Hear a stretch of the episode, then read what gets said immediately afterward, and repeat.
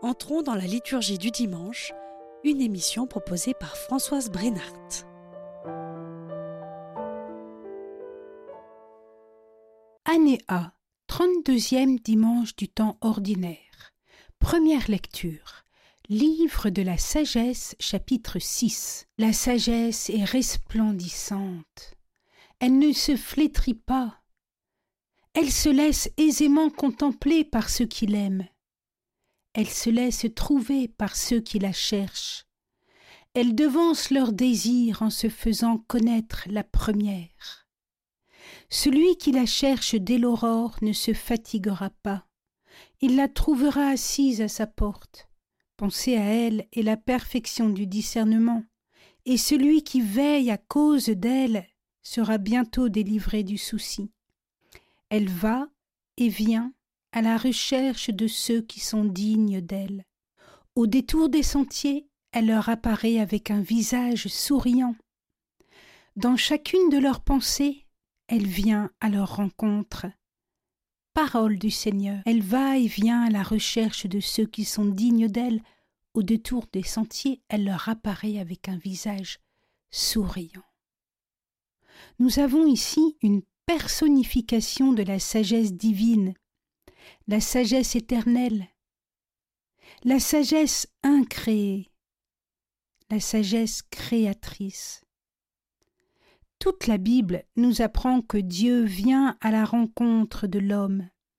Noé, Abraham, Moïse, David, Jérémie, Jean-Baptiste, tous peuvent témoigner d'un événement où Dieu leur a parlé, où Dieu les a visités. Et Jésus est la sagesse éternelle incarnée. Le Créateur n'a pas créé tout ce bel univers pour être ensuite indifférent à sa créature. Et l'humanité est l'objet de sa sollicitude. Il nous revient de faire silence et de l'écouter. Le soir du vendredi 2 décembre 1932, en Belgique, au jeune voyant de Bourrin, il est demandé à deux reprises d'être sage.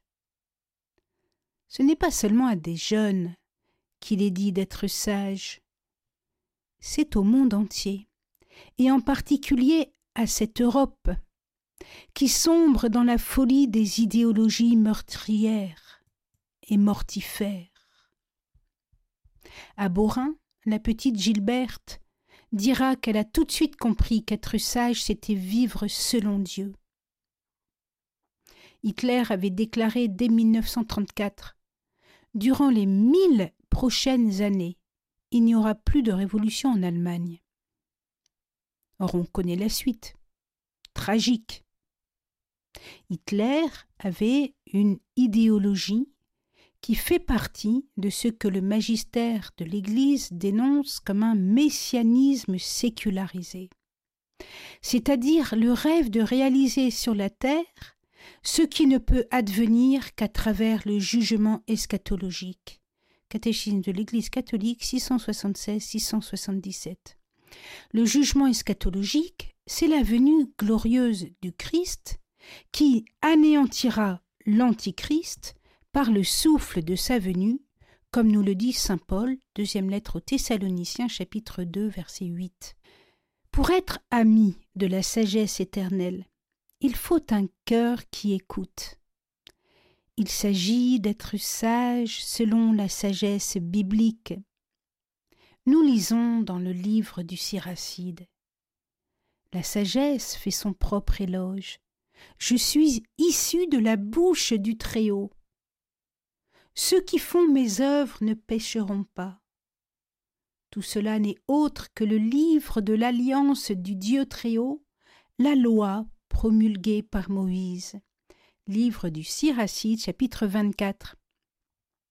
Le début de la sagesse consiste, à la sortie d'Égypte, à quitter toute pratique d'ésotérisme. Donc attention aux prétendues sagesse du New Age. On ne trouvera chez toi personne qui fasse passer au feu son fils ou sa fille, qui pratique divination, incantation, mantique, les mantras, ou magie. Personne qui use de charme, qui interroge les spectres et devins, qui invoque les morts. Livre du Deutéronome chapitre 18 versets 10 et 11. De nos jours, des rites syncrétistes se multiplient et se fédèrent dans l'URI, United Religions Initiative, rassemblant chrétiens, juifs, musulmans, hindous, disciples du New Age et de la Wicca, c'est-à-dire un mouvement néo-païen de personnes pratiquant la sorcellerie, ce qui n'est pas légitime. La loi promulguée par Moïse se lit dans le livre de l'Exode, Exode chapitre 20 ou celui du Deutéronome au chapitre 5. Dans les deux cas, elle commence par une déclaration d'amour. Je suis le Seigneur ton Dieu qui t'ai fait sortir du pays d'Égypte de la maison de serviteur, de servitude. À cette déclaration d'amour, l'homme doit répondre avec responsabilité. C'est une alliance. Tu n'auras pas d'autre Dieu devant moi, pas d'idole ni de magie.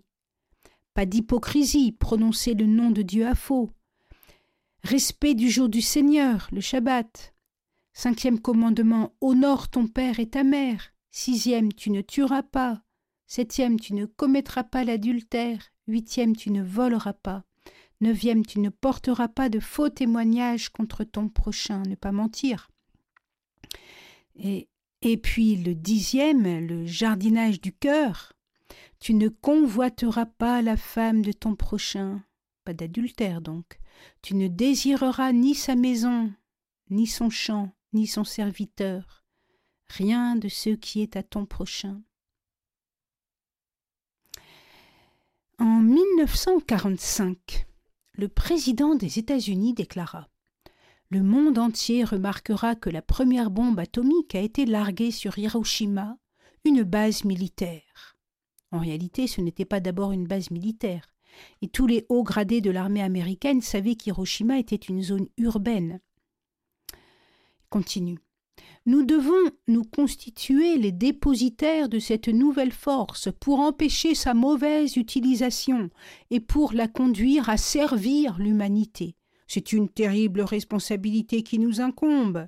Nous remercions Dieu qu'elle nous incombe plutôt qu'à nos ennemis. Nous prions pour qu'il puisse nous guider vers une utilisation allant dans son sens et qui serve ses fins.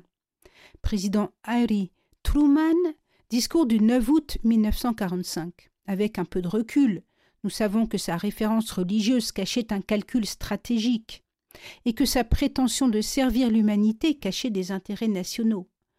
La sagesse de l'Église n'a bien sûr pas confirmé la prétention de ce président. Citant le Concile Vatican II, le catéchisme de l'Église catholique de 1997 dit quelque chose de très différent. Tout acte de guerre qui tend indistinctement à la destruction de villes entières ou de vastes régions avec leurs habitants est un crime contre Dieu et contre l'homme lui-même, qui doit être condamné fermement et sans hésitation.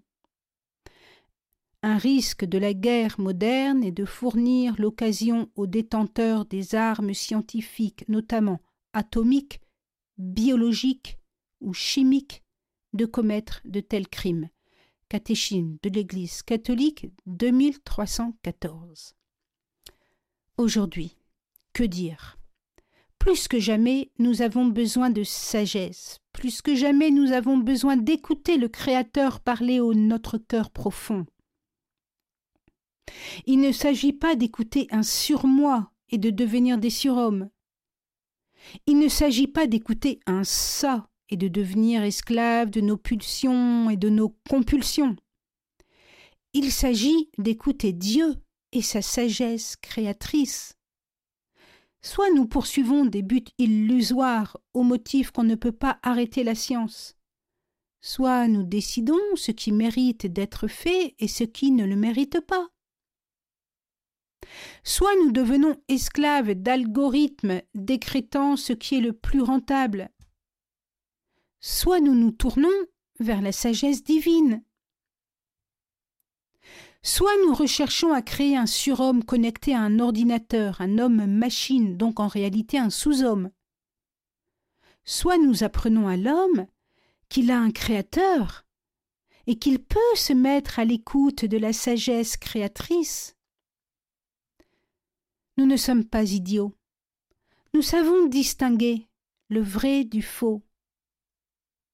Et nous savons construire des relations humaines sans la surveillance étatique. Alors, que Dieu vous bénisse. Au revoir. À bientôt.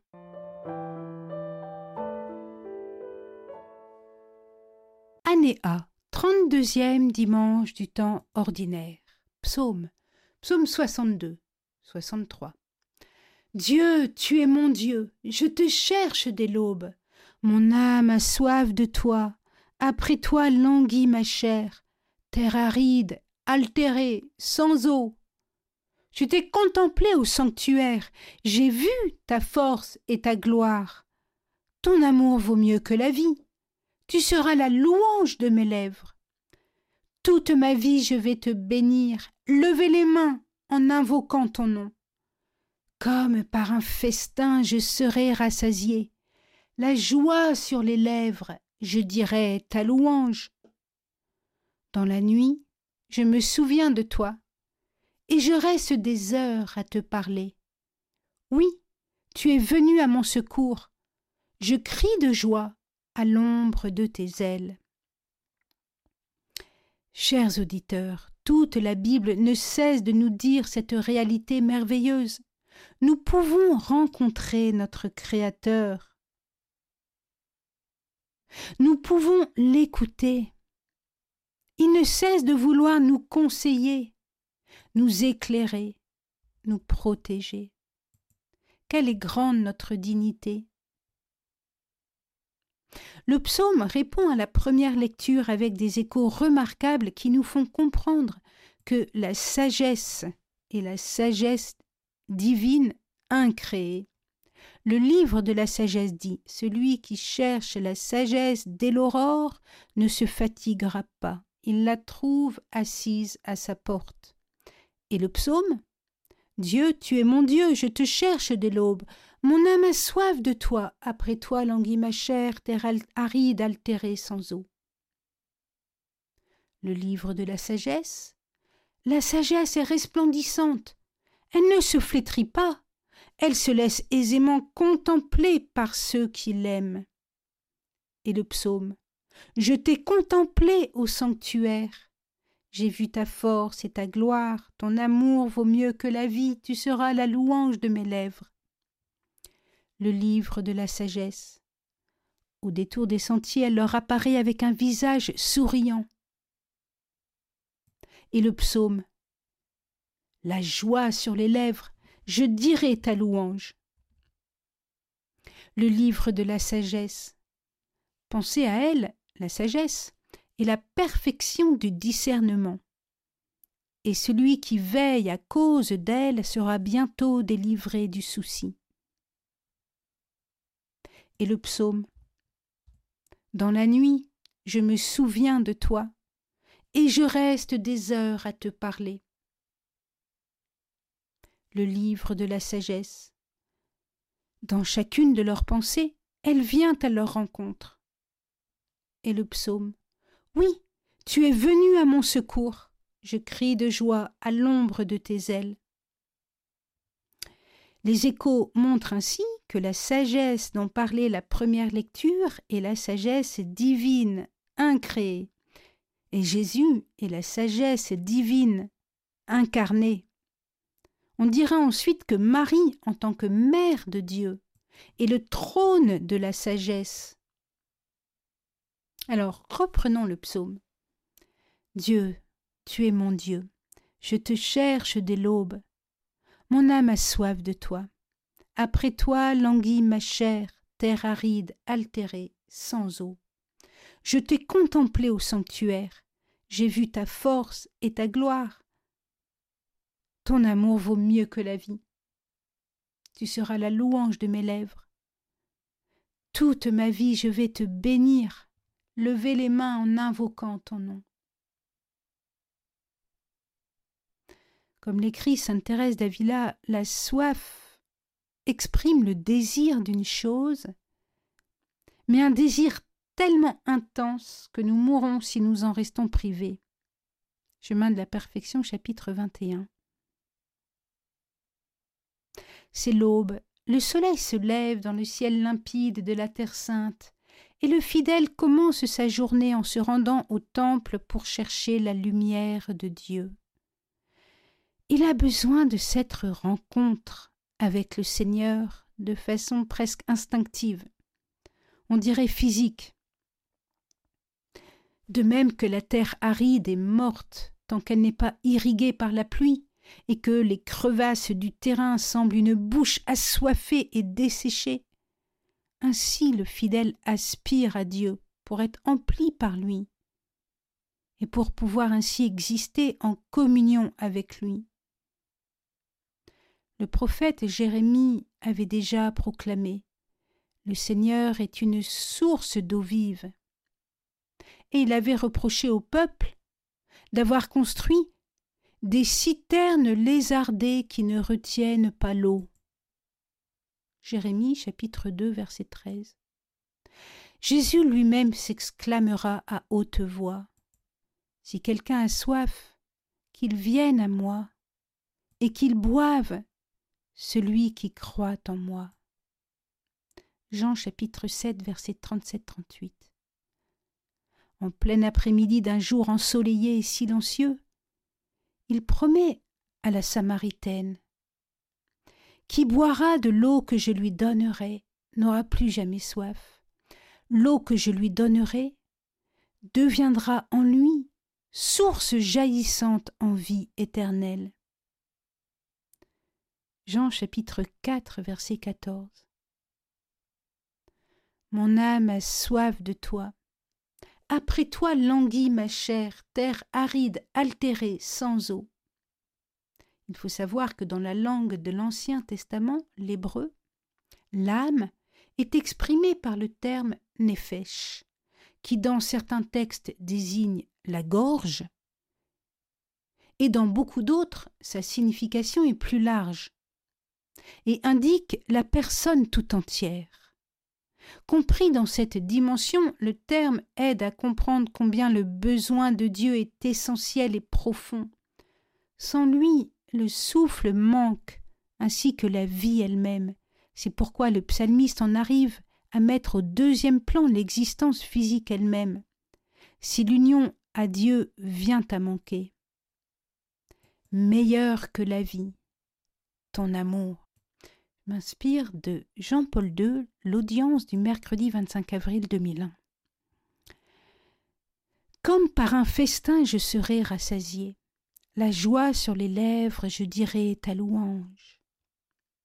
Après le chant de la soif, voilà qu'apparaît dans les paroles du psalmiste le chant de la faim, avec les images du banquet, du festin et de la satiété le suppliant renvoie probablement à l'un des sacrifices qui étaient célébrés dans le temple de Sion, celui que l'on appelle sacrifice de communion, c'est-à-dire un banquet sacré où les fidèles mangeaient la chair des victimes immolées.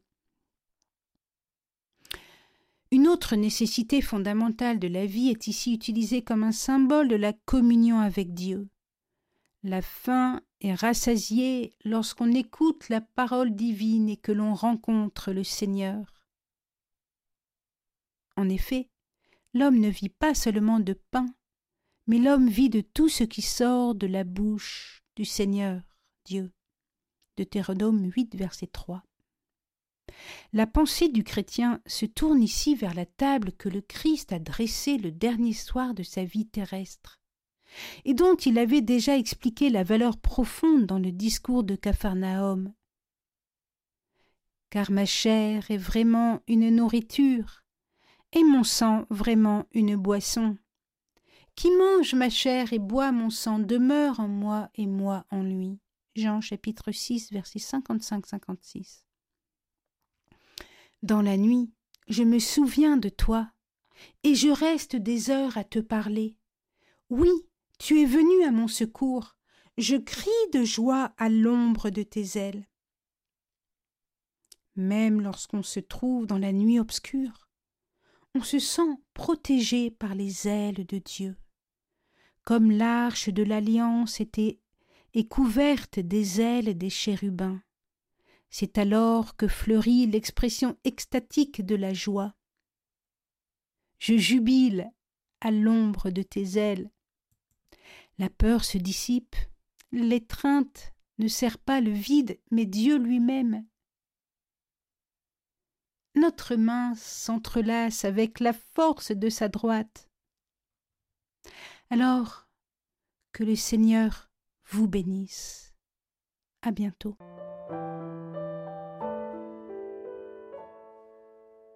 Année A.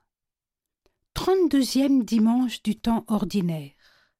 Deuxième lecture. Première lettre aux Thessaloniciens, chapitre 4. Frères, nous ne voulons pas vous laisser dans l'ignorance au sujet de ceux qui se sont endormis dans la mort. Il ne faut pas que vous soyez abattus comme les autres qui n'ont pas d'espérance. Jésus, nous le croyons, est mort et ressuscité. De même, nous le croyons aussi, ceux qui se sont endormis. Dieu, par Jésus, les emmènera avec lui. Car, sur la parole du Seigneur, nous vous déclarons ceci. Nous les vivants, nous qui sommes encore là pour la venue du Seigneur, nous ne devancerons pas ceux qui se sont endormis. Au signal donné par la voix de l'archange et par la trompette divine, le Seigneur lui-même descendra du ciel, et ceux qui sont morts dans le Christ ressusciteront d'abord. Ensuite, nous les vivants, nous qui sommes encore là, nous serons emportés dans les nuées du ciel, en même temps qu'eux, à la rencontre du Seigneur. Ainsi, nous serons pour toujours avec le Seigneur. Réconfortez-vous donc les uns les autres avec ce que je viens de dire. Parole du Seigneur. Chers auditeurs, la liturgie de ce dimanche nous a donné le psaume 62, 63, mais sans en donner la finale. Mais ceux qui poussent mon âme à sa perte, qu'ils descendent au profond de la terre, qu'on les livre aux tranchants de l'épée, qu'ils deviennent la part des chacals, et le roi se réjouira en Dieu, qui jure par lui en tirera louange, quand les menteurs, par exemple les faux Christ et les faux prophètes, auront la bouche fermée. Chers auditeurs, mais quand donc les menteurs auront-ils la bouche fermée? On dirait que les choses vont de mal en pis, et que le mensonge dirige le monde, tandis que l'on apprend que des lanceurs d'alerte sont menacés ou meurent subitement alors qu'ils étaient en bonne santé. Les menteurs auront la bouche fermée au moment de la venue glorieuse du Christ. Saint Paul donne un bref enseignement sur cette venue glorieuse, en précisant Sur la parole du Seigneur, nous vous déclarons ceci. Autrement dit, il s'appuie sur les enseignements de Jésus lui-même tels que il surgira en effet des faux Christ et des faux prophètes, qui produiront de grands signes et des prodiges, au point d'abuser, s'il était possible, même les élus. Matthieu 24, 24. Et Jésus dit aussi Et l'on verra le Fils de l'homme, Jésus, venant sur les nuées du ciel, avec puissance et grande gloire. Matthieu 24, 30. Ce qui suppose que saint Paul ait eu à sa disposition des évangiles, au moins sous la forme de lectionnaires. Saint Paul commence par dire Jésus, nous le croyons, est mort et ressuscité. C'est la base. La venue glorieuse du Christ sera une apparition du Christ ressuscité, une apparition que le monde entier verra. Saint Paul écrit ensuite Le Seigneur lui-même descendra du ciel, et ceux qui sont morts dans le Christ ressusciteront d'abord. L'Apocalypse appelle les apparitions des saints accompagnant la venue glorieuse du Christ la première résurrection. Apocalypse 20, versets 4 à 5. Les morts sont vivants dans le Seigneur, mais c'est pour ceux qui sont sur la terre que le fait qu'ils apparaissent en accompagnant la venue glorieuse du Christ peut être appelé une résurrection.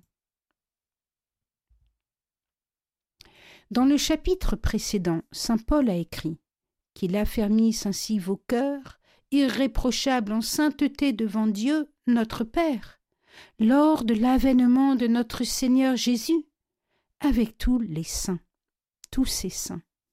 1 Thessaloniciens 3, verset 13. Il y aura donc une apparition des saints accompagnant la venue en gloire de Jésus. Ceux qui sont morts dans le Christ ressusciteront d'abord. 1 Thessaloniciens 4, verset 16. L'Apocalypse dit que cela va durer mille ans, ce qui est un temps symbolique, mais une certaine durée. Il faut en effet que l'humanité devienne stable dans le bien, avant de vivre son assomption finale dans l'éternité. Comme saint Paul dit, ceux qui sont morts dans le Christ ressusciteront d'abord, ensuite ou après quoi, notez l'intervalle, la consistance du temps de la parousie, qui est comme mille ans. Nous, les vivants, nous qui serons encore là, nous serons réunis à eux et emportés sur des nuées pour rencontrer le Seigneur dans les airs. Ainsi nous serons avec le Seigneur toujours. La parousie a un début et une fin. Elle commence avec la venue glorieuse du Christ et s'achève par une assomption finale dans l'éternité. Et l'assomption de Marie en est une préfiguration. L'enseignement de Saint Paul correspond à l'Apocalypse. Grande consolation pour ceux qui décèdent en notre Seigneur, Apocalypse 14, 13, Jésus le Messie, le Verbe de Dieu, viendra accompagné d'une cavalerie céleste. Et les puissances des cieux le suivent sur des cavales blanches et revêtus de byssus blancs et purs. Apocalypse 19, 14. Les puissances des cieux sont les anges. C'est un lieu commun, comme dans la parabole de Livrée. Matthieu 13, versets 41-42. Ce sont les anges qui opèrent le jugement.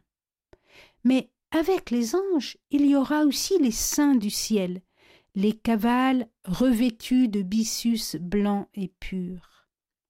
Le byssus est une fibre naturelle fabriquée par la moule pour s'accrocher à un support. Et dans l'Antiquité, on en tirait un textile de luxe appelé la soie des rois. Et l'image du byssus pur décrit les hommes invités au festin des noces de l'agneau, Apocalypse 19, 9, et désigne les actions droites des saints, Apocalypse 19, 8. Jésus viendra avec les justes qui sont décédés et qui sont avec lui au paradis. Par exemple, Jésus dit à l'église de Thyatire Je connais tes œuvres, et ton amour brûlant, et ta foi, et ton service, et ta persévérance. Et tes dernières œuvres sont plus nombreuses que les premières. Apocalypse 2, 19. Ces œuvres bonnes courent jusqu'au jour où la milice céleste accompagnant la venue glorieuse du Christ livrera une guerre d'amour non sanguinaire en apportant des cadeaux, des grâces, des remèdes, de quoi stupéfier les hommes et les attacher au Seigneur. Et nous avons maintenant compris le sens plénier du début de la seconde lecture de ce dimanche. Frères, nous ne voulons pas vous laisser dans l'ignorance au sujet de ceux qui se sont endormis dans la mort. Il ne faut pas que vous soyez abattus comme les autres qui n'ont pas d'espérance. Jésus, nous le croyons, est mort et ressuscité. De même, nous le croyons aussi. Ceux qui se sont endormis Dieu, par Jésus, les emmènera avec lui. Car, sur la parole du Seigneur, nous vous déclarons ceci. Alors je passe un peu.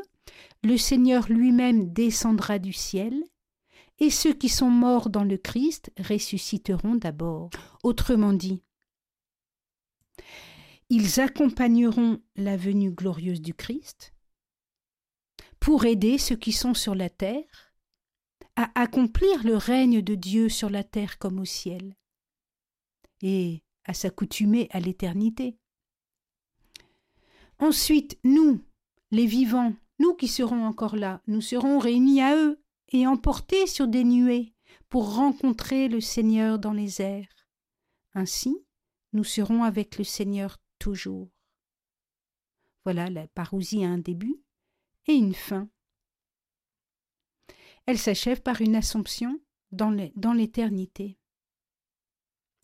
Réconfortez-vous donc les uns les autres avec ce que je viens de dire, dit saint Paul. Oui, vous avez un bel avenir. La planète a un bel avenir. Vos enfants ont un bel avenir. L'histoire a un sens. Le monde a un sens. Et que Dieu vous bénisse.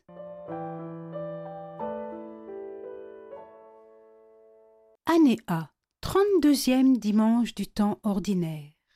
Évangile selon Saint Matthieu chapitre 25, dans une traduction de l'araméen faite pour la récitation orale. En ce temps-là, Jésus disait à ses disciples cette parabole.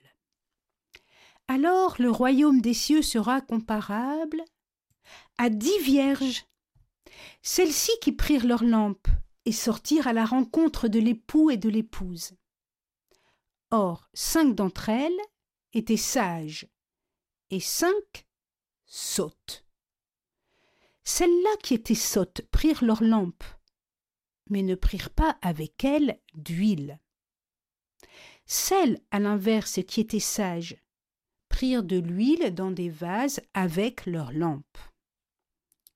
Or, comme il tardait, l'époux, elles s'assoupirent toutes et s'endormirent.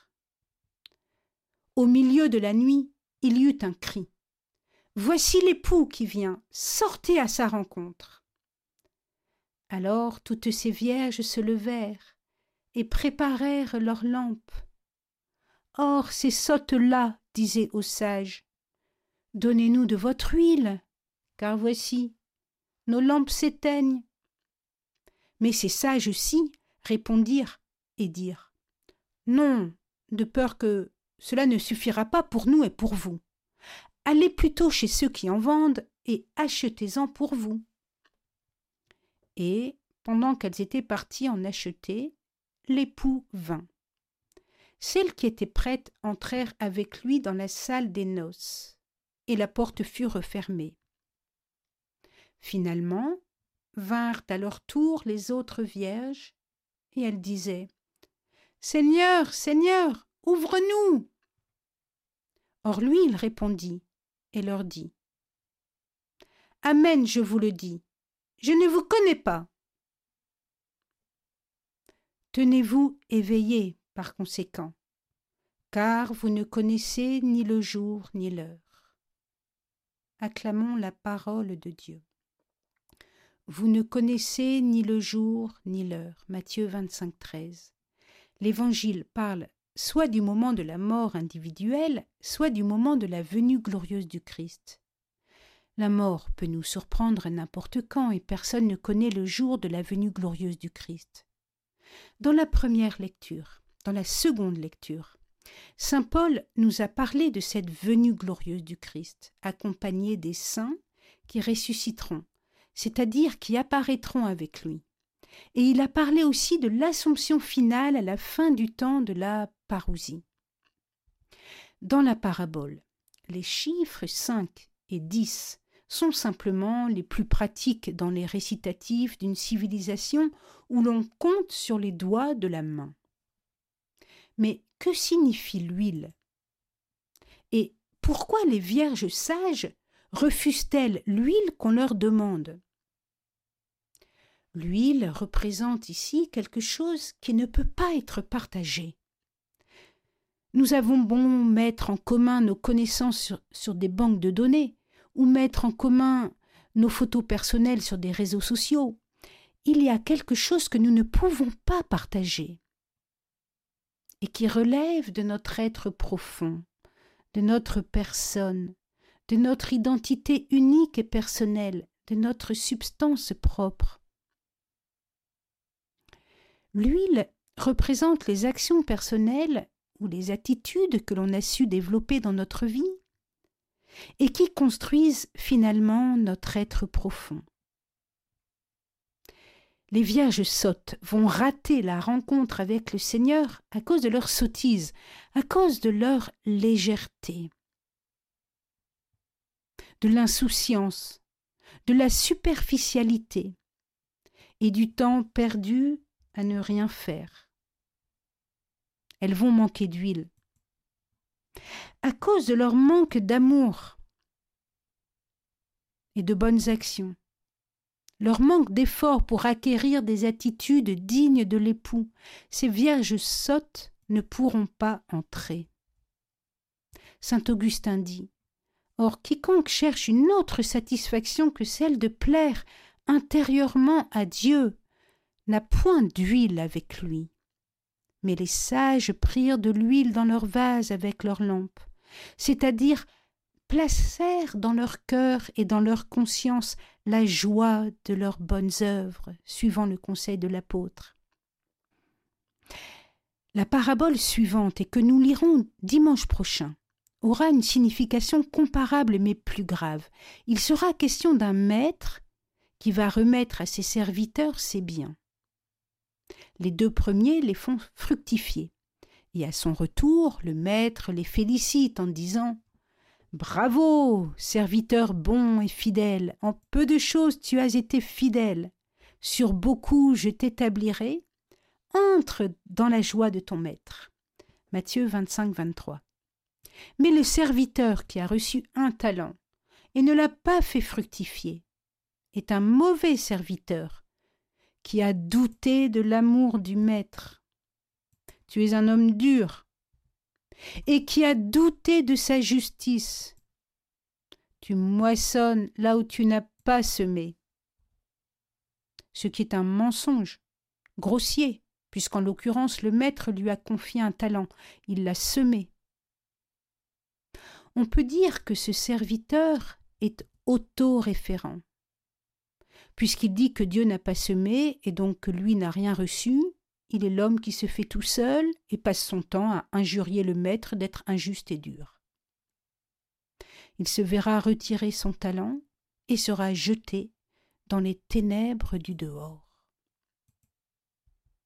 Pour ce dimanche, il est remarquable que la rencontre à la fin des temps avec Jésus soit décrite comme une rencontre avec l'époux. Dans l'Apocalypse, nous entendons ce cantique. Réjouissons-nous et exultons, rendons-lui gloire, parce que sont venues les noces de l'agneau, et son épouse a préparé son âme, et il lui a donné qu'elle s'enveloppe de byssus pur et lumineux.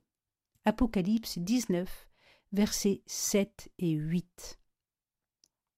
Et l'un des sept anges dit à Jean Viens que je te montre la fiancée, l'épouse de l'agneau. Apocalypse 21, verset 9. En attendant, le Christ répand son parfum. Et nous, l'Église, nous répandons la bonne odeur du Christ, dit saint Paul, deuxième lettre aux Corinthiens chapitre 2. Il arrive dans la vie courante que des époux qui s'aiment finissent par se ressembler. Et c'est ce qui se passe entre le Christ et l'épouse. L'âme, ton âme, ou l'Église. Dans son commentaire du Cantique des Cantiques, Origène dit que l'époux s'est fait lisse, lisse comme une fleur de lys, pour que toute âme, toute âme devienne également lisse, à l'image de l'époux. L'époux donne le vin de l'allégresse, de même l'épouse est, elle aussi, capable de le produire et de l'offrir. Et l'obéissance de l'Église est imitation de celle de l'époux, le Christ qui obéit au Père. L'épouse est blessée comme l'a été le serviteur souffrant, qui est aussi le Christ époux. L'époux donne un parfum suave, odeur de sainteté, de même l'épouse. La charité de l'épouse imite celle de l'époux. Mais tout n'est pas imitable dans le Christ. La profondeur de la kénose du Christ et l'intimité de sa relation au Père sont intrinsèquement liées à sa nature divine, l'âme humaine de Jésus. Verbe incarné. Les vertus sont un attribut substantiel, elles sont stables, mais chez nous elles sont accidentelles, c'est-à-dire susceptibles d'accroissement et de diminution suivant notre réponse au Créateur. Étant dit, il y a une perfection propre à l'épouse en sa nature humaine, et nous espérons un jour devenir stable dans le bien, afin d'entrer dans l'éternité, et que Dieu vous bénisse.